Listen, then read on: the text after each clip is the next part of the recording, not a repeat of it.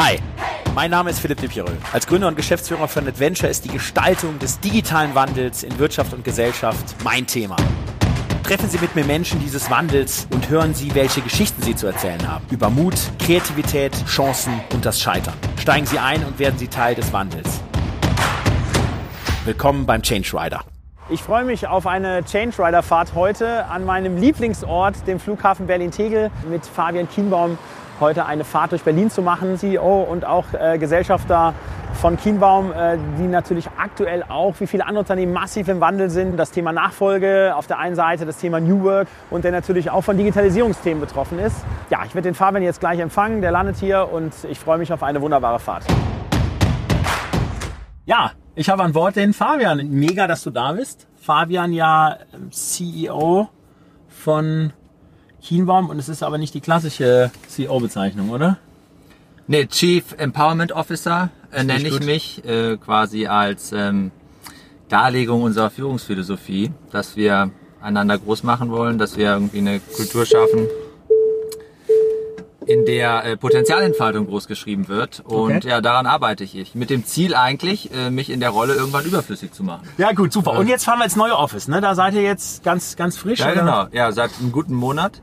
Okay. Wir haben die Räumlichkeiten, wir waren ja lange Zeit am Potsdamer Platz. Und das passt besser zu uns ähm, und auch über die Räume wollen wir transportieren und gleichzeitig aber auch selbst erleben, ähm, wo die Zukunft hingeht. Also macht auf jeden Fall Freude, durchlässiger, transparenter, offener, keine festen Zuordnungen mehr, tut allen gut. Cool, super. Ja, mega. Also ich freue mich sehr.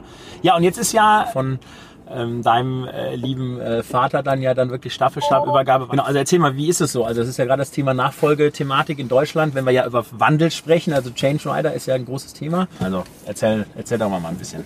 Gern. Also ich bin ja vor fünf Jahren etwa bei uns eingestiegen und äh, zu dem Zeitpunkt hatten wir uns auch diese fünf Jahre etwa gegeben und ähm, ich habe sehr stark davon profitiert, ähm, was mein Vater mit seinem Vater erlebt hat.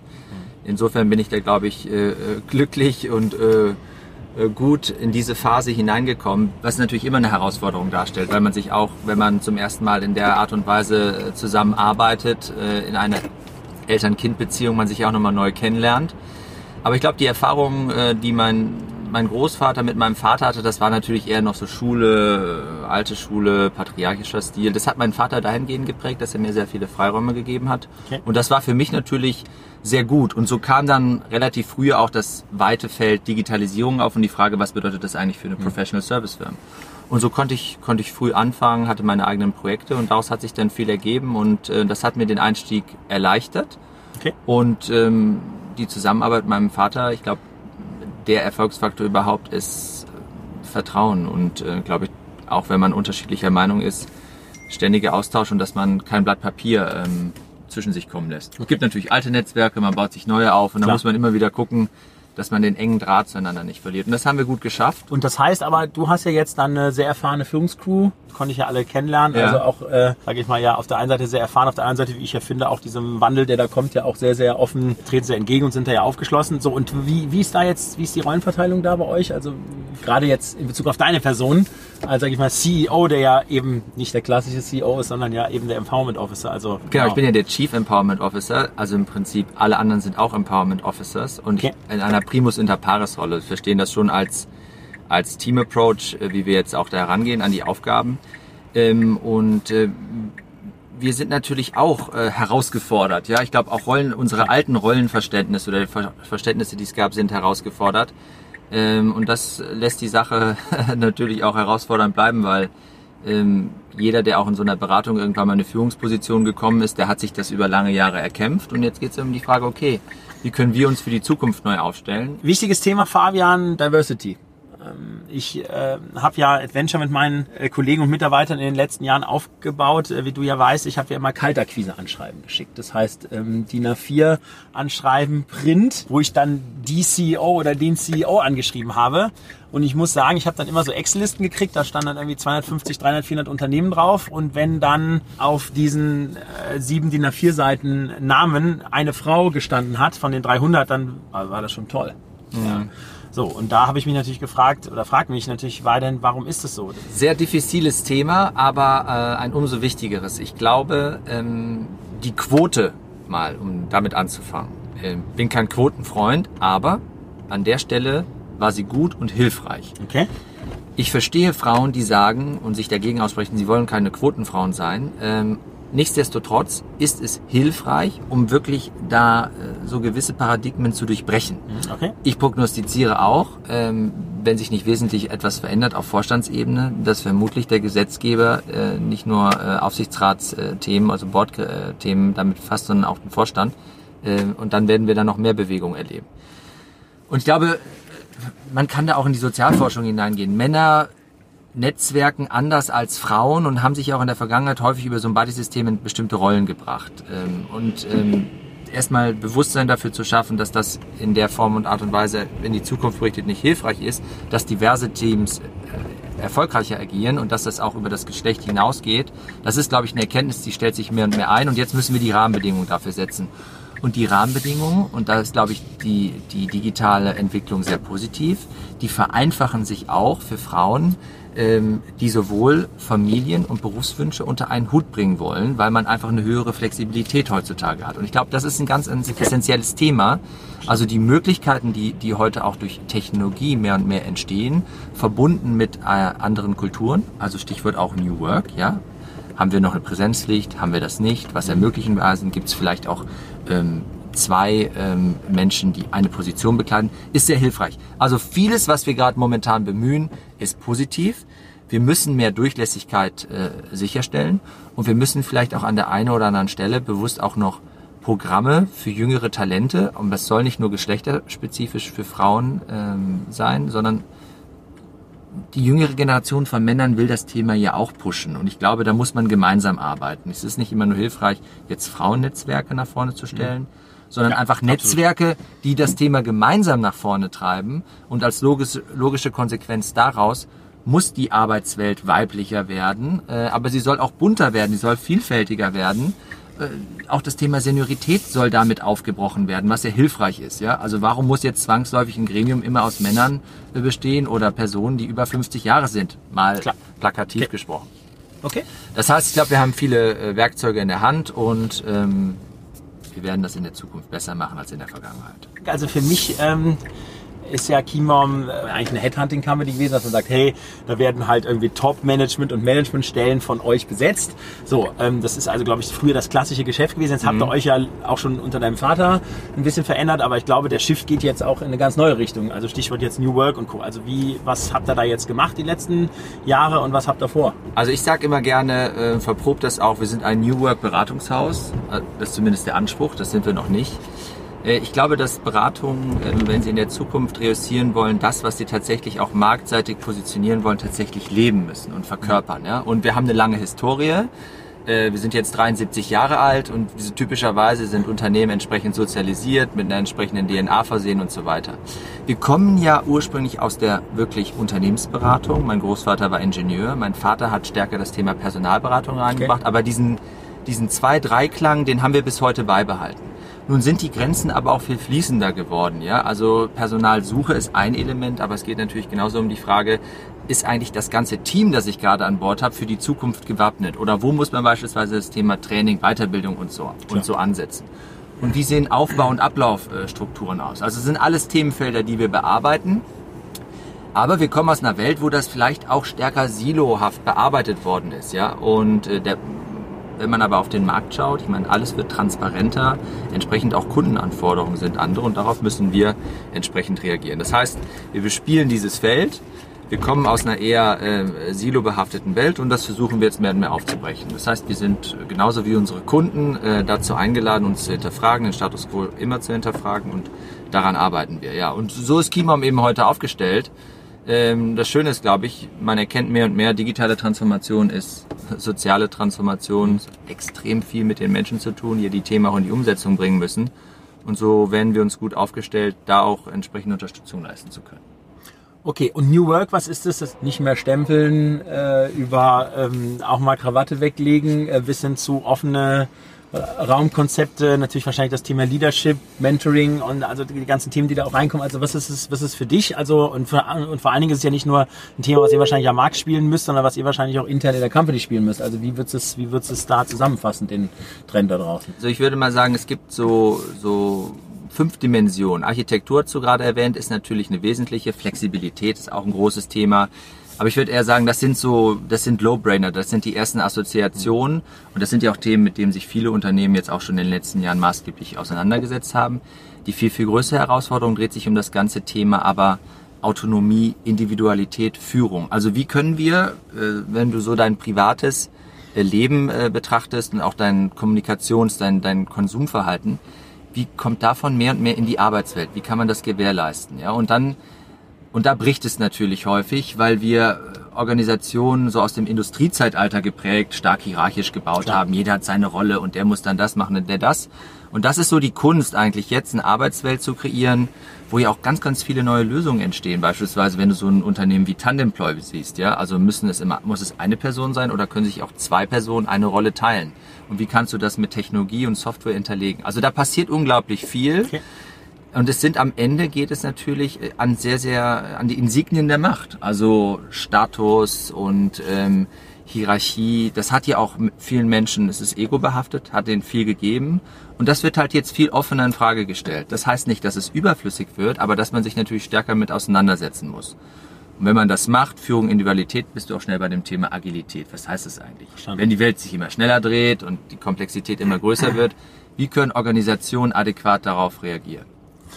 Verstanden. Jetzt, jetzt können wir ja mal einen Kunden von euch nehmen. Jetzt kann ich mir vorstellen, beim New Work Thema, wenn du sagst, hey, du gehst da in die DNA rein und Führungsstrukturen und so weiter und so fort. Das ist ja also brutal hart, dann auf die Schichten in dem Unternehmen eben zu treffen, wie sie halt eben sind. Ja, wie geht denn ihr dann davor? Ja, es ist hammerhart. Es ist hammerhart, keine Frage. Aber ich glaube, was, was ihr hier sehr erfolgreich an den Stellen auch gemacht habt, wo ihr sagt, fangt im Kleinen an, geht, geht bewusst nach außerhalb, lasst irgendwie Kernorganisationen zu Beginn vielleicht auch erstmal am Rande liegen, ist ja dann die Frage, was folgt daraus, ja? Oder wie kann man auch gute Methodiken, sagen wir jetzt nicht nur marktgetrieben und geschäftsmodellgetrieben, sondern auch so Kulturthemen, wie kann man denn das eigentlich transferieren dann wieder in die Kernorganisation? Oder wie kann man Austauschmöglichkeiten bieten, damit Laune, Lust, damit die Inspiration abfährt? Und ich glaube, da kannst du gut ansetzen. Was wir gerade erfolgreich verproben, auch in eigener Sache, ist beispielsweise der Einsatz von Künstlern in so einem Kontext. Und dann ja, zu Beginn ist das immer erstmal, was hat das jetzt damit zu tun? Aber wenn du allein die Sprache, die man so in der Arbeitswelt normalerweise benutzt, wenn du die mal so Revue passieren lässt, dann ist das ja häufig irgendwie sehr auf Effizienz getrimmt und irgendwo technokratisch.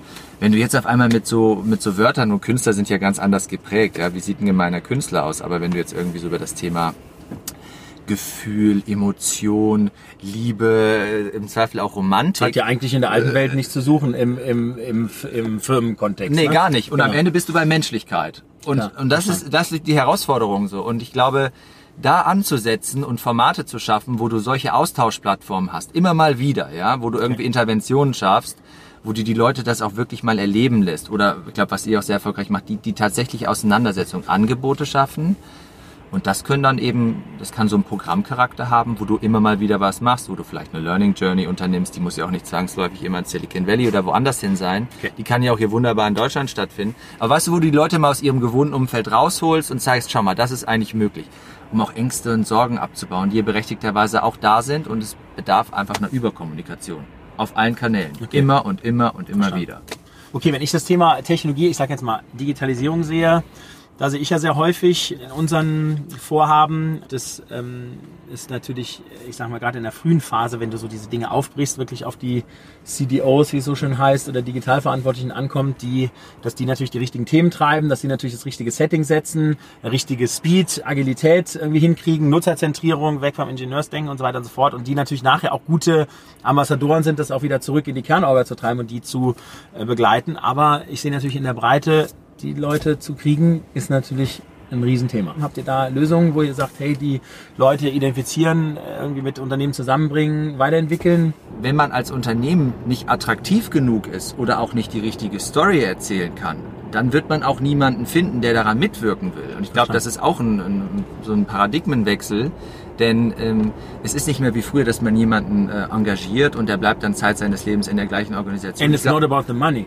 anymore. Nein. Not only about the money. Das muss man ja auch sagen. Ja, das dass so. du also selbst ja. diese crazy Startup-Guys, die du vielleicht brauchst mit ein bisschen Corporate-Erfahrung, die kommen natürlich eher, wenn die Kultur stimmt und die DNA stimmt und du vielleicht schon äh, merkst, Genau. dass das Vorstand es ernst meint und Genau. sagt, hey, die nächsten fünf Jahre gehen wir Vollgas und das ist unser großes Thema Ja. und ich will es mit dir machen, anstatt irgendwie dahin zu gehen und vielleicht nach drei Monaten zu merken, nee, ist doch irgendwie schwierig von den Strukturen und die wollen es irgendwie doch nicht so richtig. Ne? Aber das ist genau der Punkt, weil ähm, dann musst du halt, du hast so ein, was es hat so eine Art Programmcharakter. Du sagst immer, hör mal zu, wir machen das jetzt drei bis fünf Jahre, du bist hier unser Guy, äh, du bekommst alles, was du brauchst und wir wollen Vollgas geben.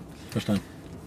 Da muss man sich halt lösen davon, ja. Und äh, wenn es nicht und wenn es nicht funktioniert, wenn man scheitert auf dem Weg, dann gehört das auch dazu. Man hat seine Erfahrung gemacht und wenn man merkt, vielleicht die Organisationsstruktur, die wir da uns gegeben haben, da kann der oder diejenige eben doch nicht erfolgreich sein, dann hat man auch was gelernt und muss es entsprechend anpassen.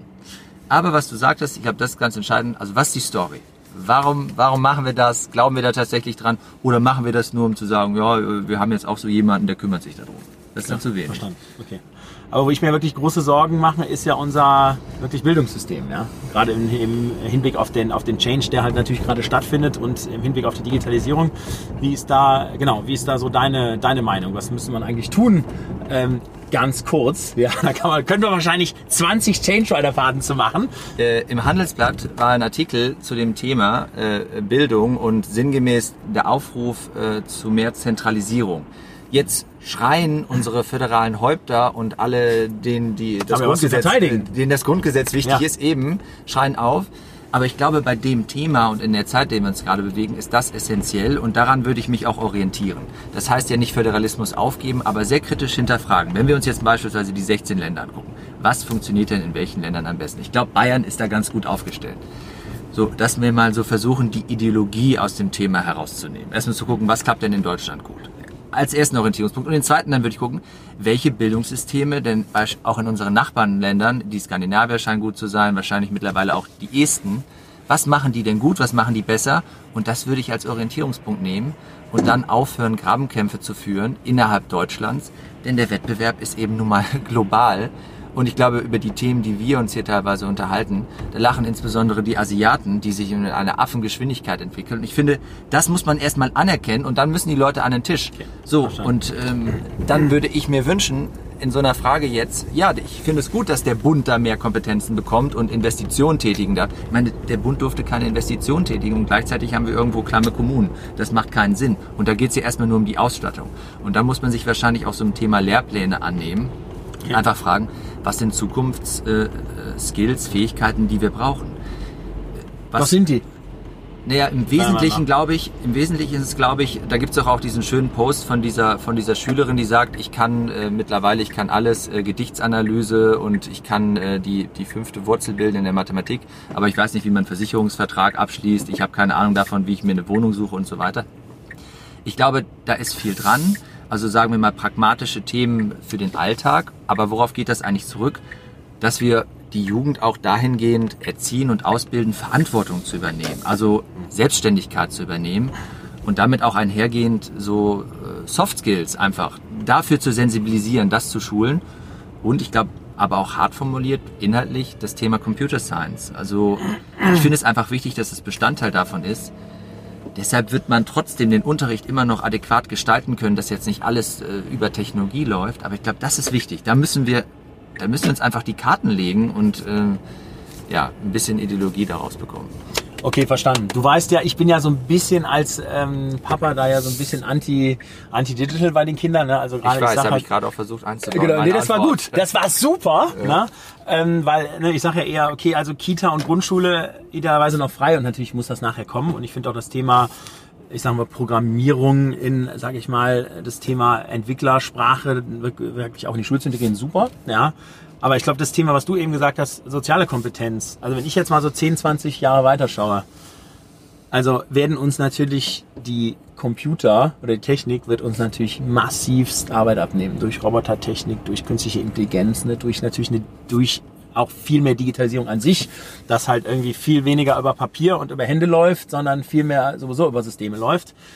Und da wäre ja eigentlich mein Appell an die, sage ich mal, an die Politik äh, zu sagen, Leute, ähm, das Thema Empathie, Kommunikation, Teaming, Social Skills, was ja eigentlich, wie ich finde, also ich hatte das nicht in der Schule, ne? also Gymnasium, äh, Grundschule, Gymnasium, drei, 13 Jahre, nach dem 13. Jahr Abitur gemacht, also ich glaube, ich hatte kein Fach, was sich um diese Themen dreht. Und ich finde, das sind ja übrigens auch Themen Kreativität, ja. Das sind ja Themen, die glaube ich, in den nächsten 20 Jahren nicht so easy von Maschinen gemacht werden können. Ja. Eben, eben. Also du kannst die These aufstellen und die, die äh, finde ich sehr gut. Wenn das tatsächlich so kommen wird, äh, dass transaktionale und repetitiv geprägte Job äh, Tätigkeiten. Es würden ja auch nicht ganze, sind nicht zwangsläufig ganze Jobgruppen, aber gewisse Tätigkeiten werden wegfallen, automatisiert und so weiter. Genau dann, wie du gerade beschrieben hast, kommt das Zeitalter der Geisteswissenschaftler, ja. der Kreativen zurück. Und deshalb, das sehe ich auch so, wenn wir dahingehend so früh wie möglich sensibilisieren, beispielsweise das Thema Philosophie, also Philosophie dann nicht einfach nur als Wahlpflichtfach statt Religion oder Abwählen, aber weißt du, so als integralen Bestandteil und auch das Thema Kunst, Musik, also ja. wenn wir, wenn wir uns wieder dafür sensibilisieren, und das ist, ist auch das Thema Romantik ja im erweiterten Sinne, ich glaube, dann, dann sind wir dafür für die Zukunft, auch gerade für kreative Arbeiten, anders aufgestellt. Ich glaube, das, das tut uns insgesamt gut äh, und dann können wir auch im Zusammenwirken mit Computern ähm, unser Potenzial dann äh, zur Entfaltung bringen. Verstanden. Wenn ich mir natürlich jetzt die also Startup-Welt anschaue, wo wir ja auch sehr stark unterwegs sind, ähm und jetzt gerade auch die Consumer-Startup-Welt, also wenn man natürlich mhm. sieht, die großen Consumer-Player da draußen, ich bin ja, wie du ja weißt, großer Fußballfan, da sage ich mal, da ja, steht vom jetzt, falschen Verein, oder? Das ist, äh, ja, das ist, wie bist du eigentlich Fußball? Du bist doch gar kein Fan, oder? Bist du Fan? Doch, klar. Sondern? Ja. Von? Bayern und von Bayern. Bald auch ein bisschen Köln. Also bald auch ein bisschen Köln. Also finde ja. ich gut. Also Köln hat ja jetzt dann den Weg in die zweite Liga. Ich, ich ja genau. Jetzt, ja, ich werde ich jetzt. bin ja, ja schwarz-gelber. Gut Bayern. Ja, dann machen wir mal schnell das Themawechsel. Ja. Ähm, genau. Aber sage ich mal, wenn ich mir so das Fußballspiel anschaue, was ja 90 oder 94 Minuten dauert, da sage ich mal im Consumer Game liegen wir da glaube ich 11-0 hinten oder 11-1. Ja, also ich glaube, das ist, ist schwierig in dieser wirklich Hardcore E-Commerce B2C-Welt. So, und wenn ich mir jetzt aber anschaue, wo kommen die Player her? Kommen die natürlich hauptsächlich alle aus den Staaten. So, und wie konnten die überhaupt groß werden? Die konnten natürlich groß werden, indem sie natürlich massiv Marketing und Direktansprache, dann wieder beim Thema Datenschutz, das pushen äh, können. Jetzt denke ich an unsere Startups, die halt sagen, ja, also B2B als Beispiel jetzt auch, ja gut, also ich kann ja eigentlich meinen Ansprechpartner, den Einkäufer, den Personalleiter, kann ich eigentlich erst digital ansprechen, wenn er mir vorher erlaubt, das zu tun. Jetzt sage ich mal, okay, aber er kennt mich ja eigentlich gar nicht, also wieso sollte mir das erlauben? Mhm. So, das heißt also, das ist natürlich im Sinne des ähm, der Validierung und im Sinne des äh, Wachstum, äh, Wachstumscases, glaube ich natürlich, äh, natürlich schon ein essentieller Nachteil. Mir ist klar, es gibt Spam-Mails und das ist ja auch alles schwierig, ja.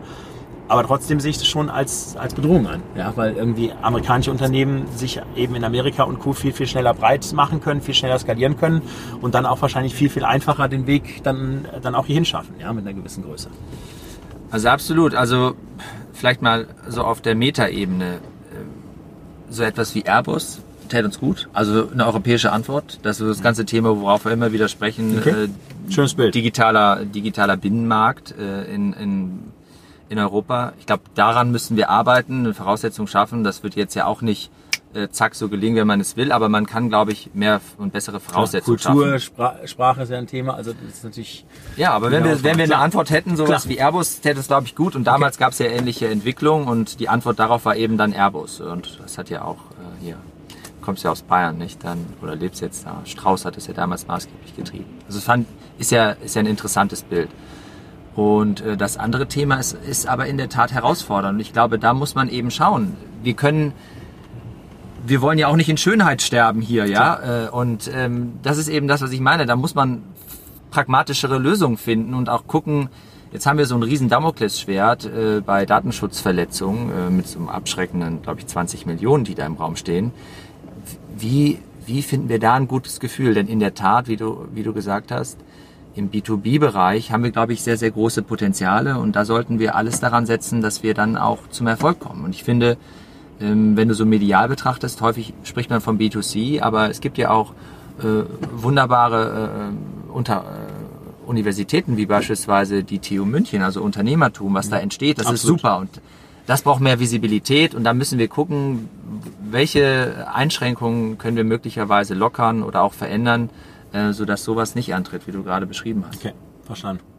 Technologie-Startups oder Startups allgemein nochmal ein, ein interessantes Thema. Ähm, arbeitet ihr mit Startups zusammen bei, bei Keymom? Habt ihr da irgendwie einen Approach, dass ihr sagt, da äh, partnert ihr mit denen, äh, macht irgendwie einen Austausch, baut einen Piloten oder kauft die, baut die auf? Wie, also wie, wie seid ihr da wie seid ihr da aufgestellt? Ja, unterschiedliche Ansätze, genau. Also wir kommen aus der Historie, als ich es eben sagte, in den fünf Jahren, ähm, als ich mich mit dem Thema Digitalisierung auseinandergesetzt habe, eine wesentliche Säule ist mittlerweile Beteiligungsmanagement. Ähm, das heißt, wir haben Beteiligung in HR Tech Startups getätigt. Mhm, okay. Warum haben wir das gemacht? Äh, auf der einen Seite geht es um das Thema Technologie- und Innovationstransfer für uns herzustellen. Auf der anderen Seite wollen wir die Zugänge, die wir haben, auch dann öffnen, ähm, okay. damit das so gewinnbringend ist. Also das ist, das ist ein wesentlicher Bestandteil. Und dann haben wir jetzt angefangen und da, da liegt dann aber, glaube ich, die Zukunft deutlich stärker auch nochmal ko-kreativ gemeinsam mit Startups Lösungen zu entwickeln. Ja, auf die Prozesslandschaft zu gucken, an welchen Stellen können wir uns möglicherweise verbessern, aber sehr stark auch aus Kundensicht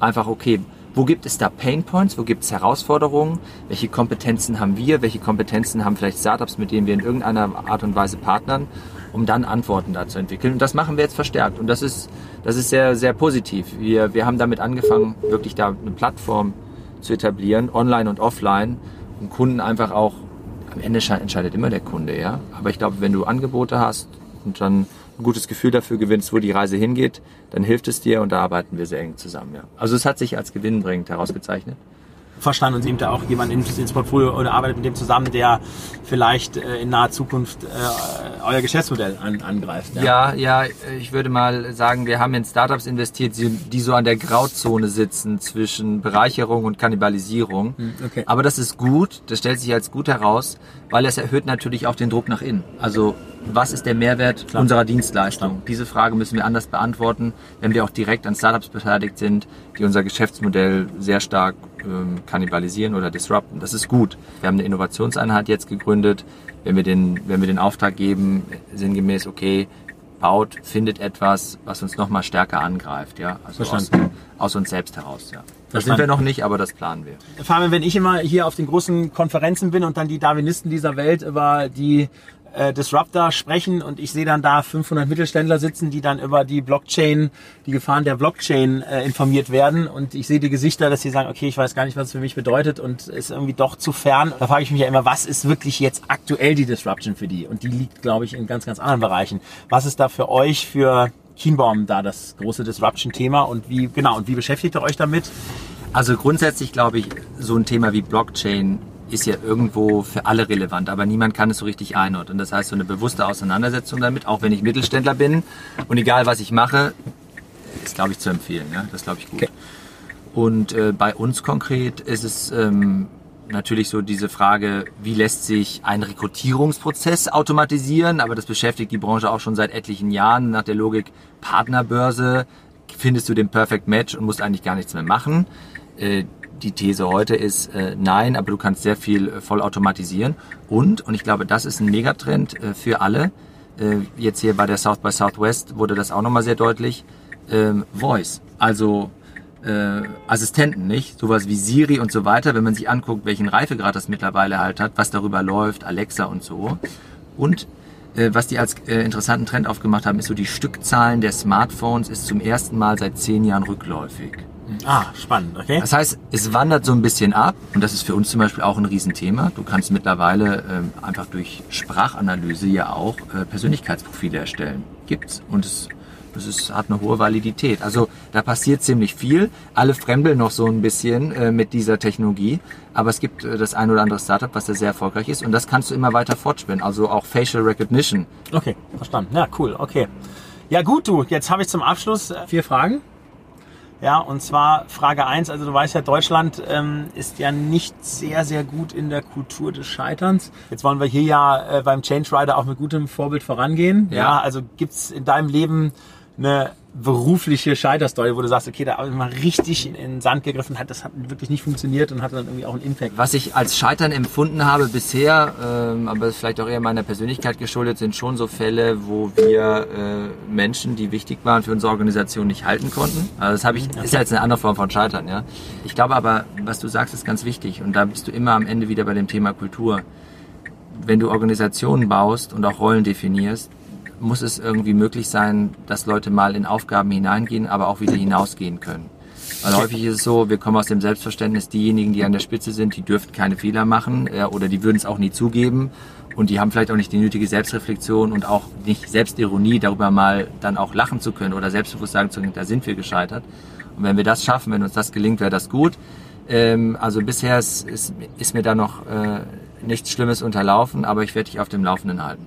Okay, gut. Wenn du jetzt mal zurückschaust, also ich sag mal, Fabian mit 15, äh, 16 Jahren, wenn du jetzt auf das schaust, was äh, du gemacht hast und was du, sag ich mal, erreicht hast, also gibt es da irgendwie Punkte, wo du sagst, okay, das sind jetzt nochmal so Stellschrauben, wo du jetzt äh, dann sagen würdest, hey, da würdest du nochmal, würdest du noch irgendwie, irgendwie, irgendwie was anderes machen?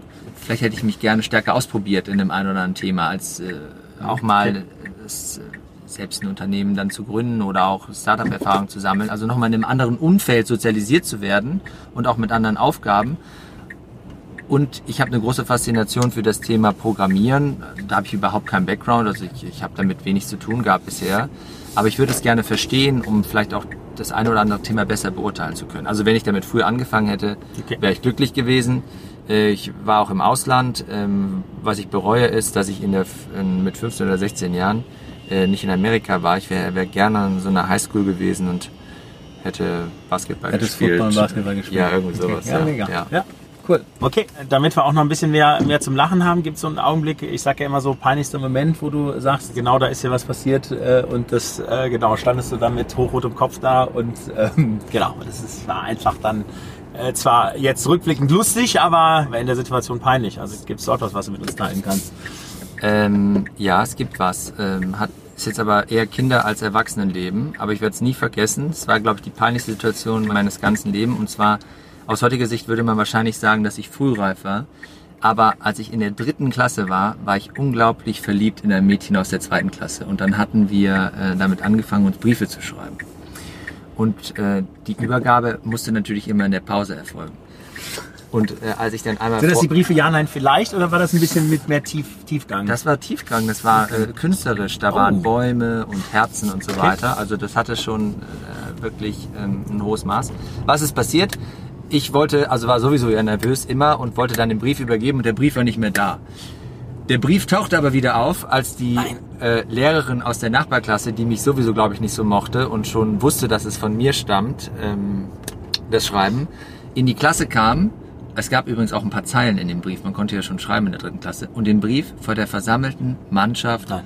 der gesamten Klasse vorgelesen hat. Das wäre heute aber Mobbing, glaube ich. ja, aber das damals ja durfte man das noch. Wahnsinn. Okay. Mit dem Unterzeichner Fabian. Und der Klasse gab es nur einen. Und dann musste ich aus der letzten Reihe nach vorne gehen mit feuerrotem Kopf und den Brief in Empfang nehmen. Das war recht peinlich. Ja. War denn das Mädel auch, war das auch, wurde das adressiert oder wurde das wenigstens äh, das, anonym gekennzeichnet? Das Mädel, das Mädel ist, glaube ich, verschont geblieben, ja.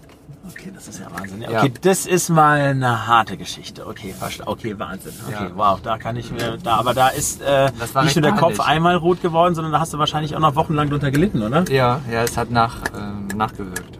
Okay, Wahnsinn. Okay, cool. Ja, super. Schöne Geschichte im Nachhinein. Ähm, ja gut, du, ähm, jetzt äh, habe ich noch das Thema ähm, wirklich also Menschen, die dich inspirieren, die dich begeistern. Ähm, genau, also gibt es da jemanden und natürlich in Verbindung mit einer möglichen Change Rider Nominierung, dass du sagst, hey, der wird eigentlich gut in dieses, die der oder die wird gut in dieses äh, Thema passen und äh, genau, die Person findest du eh beeindruckend ähm, und genau, und den könnten wir dann im Nachgang mal einladen zu einer Fahrt. Also mich faszinieren ähm, Menschen, die, von denen man wirklich spürt und die glaubhaft versichern können, dass sie sich mit Transformation auseinandersetzen. Und äh, ich bin der festen Überzeugung, wenn man Unternehmen transformieren will und wenn man sich auf dem Thema Innovation stellen will, muss man immer bei sich selbst anfangen. Ja? Wir bezeichnen das so als Primary Innovation. Und insofern, äh, wer kommt mir als erstes in Sinn? So in, in Deutschland ist beispielsweise ähm, ein, ein Giesbert Rühl, der sich damit sehr aktiv auseinandersetzt, ja, und der ja aus einer ganz anderen Welt kommt und ganz anders geprägt ist. Das mag ich und er bleibt sich selbst treu, ja. Und politisch äh, gibt es da ja sicherlich Hoffnungsträger, die dem Thema äh, Digitalisierung vorangreifen, wie Christian Lindner. Der würde sich doch auch sicherlich gut hier drin machen. Christian Lindner, das ist doch wunderbar. Den werden wir doch dann direkt mal einladen. Das ist gut. Ja, super. Ja. Okay, perfekt. Äh, last but not least, ähm, so das Thema, ähm, jetzt beim Thema Change, New Work, Digitalisierung. Also gibt's da jetzt äh, von dir einen Appell an die äh, Leute, die zuhören, zuschauen? Es ist ganz entscheidend, wenn Unternehmen sich damit auseinandersetzen wollen, ähm, diese Operationalisierung herzustellen. Das ist ja häufig abstrakt. Wir reden von Führung, Individualität und so weiter. Aber was bedeutet das wirklich ganz konkret für ein Unternehmen?